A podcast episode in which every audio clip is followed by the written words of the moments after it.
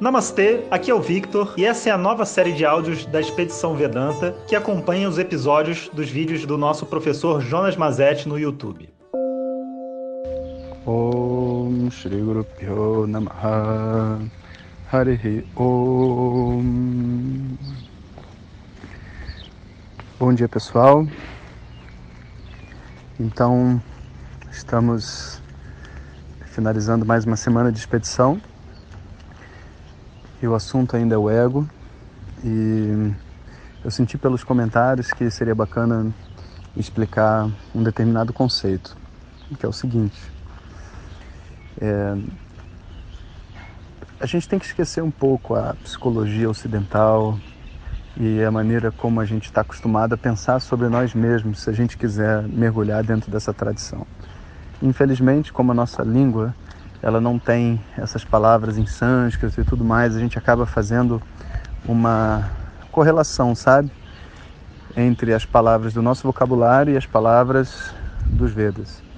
E começa, acaba criando um monte de confusão. Por exemplo, a palavra karma. A gente usa no português muito com essa uma conotação negativa, né? Esse é o meu karma. Significa que, sei lá, esse é, esse é meu azar, né? De ter acontecido isso na minha vida é meu karma, você é meu karma, aquilo é meu karma. Uma coisa que se repete várias vezes é chamado de karma. No português, né, a gente tem esse entendimento, mas isso não tem nada a ver com o significado correto da palavra karma. Karma significa uma ação, e mais especificamente, essa palavra karma é uma abreviação para a palavra karma pala, o resultado da ação. Então, toda vez que você faz uma ação, é dito que existem resultados tangíveis e resultados intangíveis que você não consegue ver. Esses resultados intangíveis é chamado de karma pala e em muitos lugares é abreviado por karma. Em vez de falar karma pala, fala só karma, mas está querendo dizer não a ação, mas o resultado intangível da ação. E a gente usa essa palavra para se referir às coisas que acontecem dentro da nossa vida, que não dependem só da gente, e para o que, que determina esse resultado, positivo ou negativo? O karma. Ou seja, o que, que eu tenho acumulado de resultados para receber nesse universo. E a princípio isso seria apenas uma crença, né? uma forma de pensar talvez assim, é, mais, com mais aceitação do mundo, de que está tudo dentro de uma ordem porque eu acredito. Entretanto, os Vedas eles provêm, né, eles dão uma estrutura de se trabalhar com os karmas que envolvem algumas coisas muito interessantes. Primeiro, envolve pessoas que têm bênçãos e são capazes de ver o karma de outras pessoas. E essas pessoas no Ocidente são chamadas em geral de astrólogos ou videntes. Como que uma pessoa é capaz de ver o que vai acontecer? Não é uma intuição ou saber o que aconteceu na sua vida. Não, é porque existe um registro que essa pessoa tem acesso. Ela não olha para você e diz o que aconteceu. A mente dela se conecta de alguma forma, né, no seu subconsciente, com o karma do universo. E essa leitura vem para ela. Se esse registro não existisse, não seria possível alguém ler o mapa astral de uma outra pessoa. Vê só, eu não estou falando mapa astral a lá brasileira, que muitas vezes é para falar da personalidade da pessoa e tudo mais. Não. Eu estou falando de uma coisa muito específica. Uma pessoa abre um mapa e diz: aos 5 anos de idade você mudou de casa assim, assim, assado, a parede era dessa cor, tal coisa aconteceu, você vai fazer tal coisa. Isso não é possível. A menos que exista essa informação, não é possível. Né? Então, primeira coisa que existem essas pessoas. A segunda coisa é que dentro de nós, ao ouvir esse assunto de karma, existe um apaziguamento, porque é muito difícil você olhar para o mundo todo, totalmente, ou melhor, aparentemente totalmente desigual e relaxar, né? Porque você vai dizer, cara, como é que pode, né? Pessoas privilegiadas, animais privilegiados, animais que são é, vivem uma vida de sofrimento, né? Então não faz sentido essa distribuição de experiências a menos que exista uma ordem. E quando a gente fala que existe uma ordem intangível, que a gente não percebe, mas a ordem existe, opa, então aí existe uma meio que uma confirmação de uma sensação interna de que o mundo é perfeito, apesar da aparente imperfeição e assimetria de tudo que existe. E o terceiro ponto muito importante é o seguinte: quando a gente está é, tá apoiado na tradição védica, não são todos, mas existem boas partes dos nossos karmas que você é capaz de mudar através de orações, rituais e tudo mais. Mas por que, que uma oração um ritual seria capaz de mudar um karma? Porque, vê só, karma nada mais é do que o resultado de uma ação que está guardada para você. E você pode fazer uma nova ação para mexer no resultado daquela ação que está lá guardada. Ou seja, você não tem como impedir, você não tem como apagar o que está escrito, mas você tem como enviar uma segunda, vamos dizer assim, flecha para acertar a primeira flecha que está lá esperando para se frutificar. E as pessoas então, sei lá, estão doentes e fazem orações e ficam boas. As pessoas têm certas dificuldades na vida, a vida não deslancha e ela faz um ritual e ela vê que depois deslancha. Não é uma prova, porque você poderia dizer que é sorte. Entretanto, né, quando a gente está numa necessidade, a gente usa e funciona.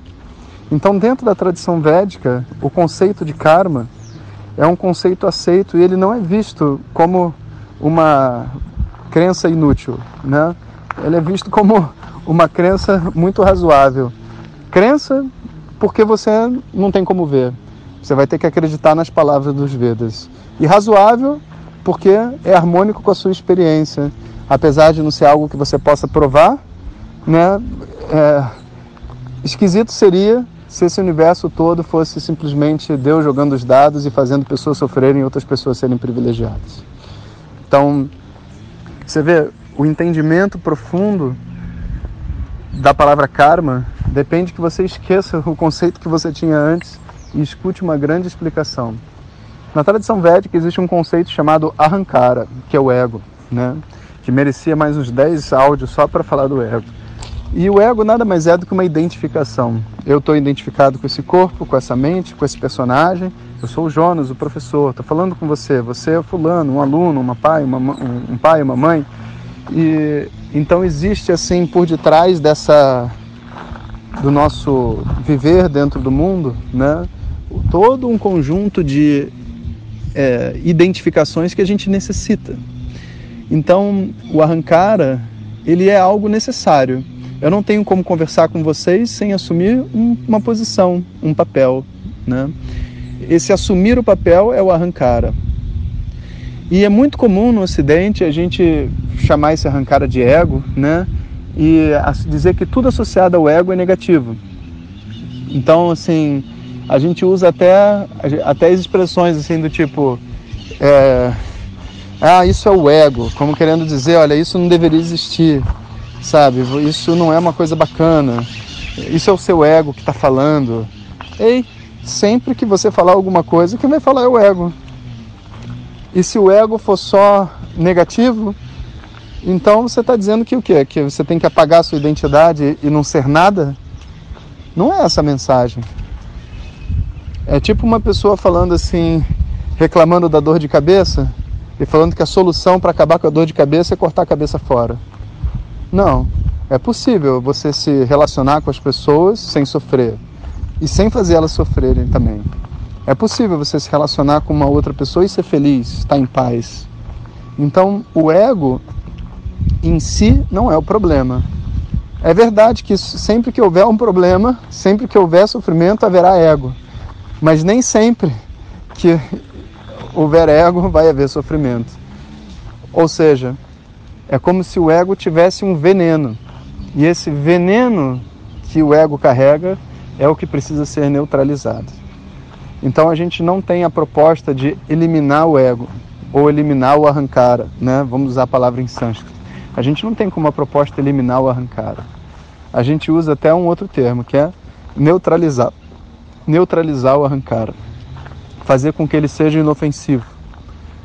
Existem muitas pessoas, por exemplo, que defendem que a criança ela cresce competindo, né? E porque porque cresce competindo, ela vira um adulto ganancioso e competidor e, e com emoções negativas, porque se ela compete, ela sente raiva, ela se frustra. Então vamos fazer o quê? Vamos acabar com a competição nas escolas. Ei, Competir é algo que existe em todos os animais. Até com seu cachorro, se você começar a sair correndo, ele sai correndo do seu lado para chegar mais rápido. É instintivo. E não tem nenhum problema em competir. Desde que você consiga competir de maneira saudável. E para que, que serve o esporte? A, a não ser para ensinar a gente, a nossa criança interior, sabe? Como se relacionar com as outras pessoas, competindo, mas ao mesmo tempo estando em paz, competindo e ao mesmo tempo sendo saudável. Né? Então não tem nenhum problema com a competição. O problema é esse veneno, essa ignorância que vai junto e que faz com que a competição destrua tudo. É a ignorância que vai junto do ego e faz com que a gente se ache demais e comece a tratar as outras pessoas mal. A ignorância que vai junto com o dinheiro e a gente começa a achar que o dinheiro não é algo sagrado. Não pode ser algo sagrado, como que o dinheiro pode ser algo sagrado? Sabe? Só causa desgraça, motivo das pessoas brigarem, roubo, tudo é por causa do dinheiro. Não é por causa do dinheiro, meu filho, é por causa da ignorância. Um rei bom precisa de dinheiro. Para você escutar esses áudios, você tem um celular, você precisa de dinheiro para comprar o celular. E é o dinheiro que está te propiciando as oportunidades na sua vida.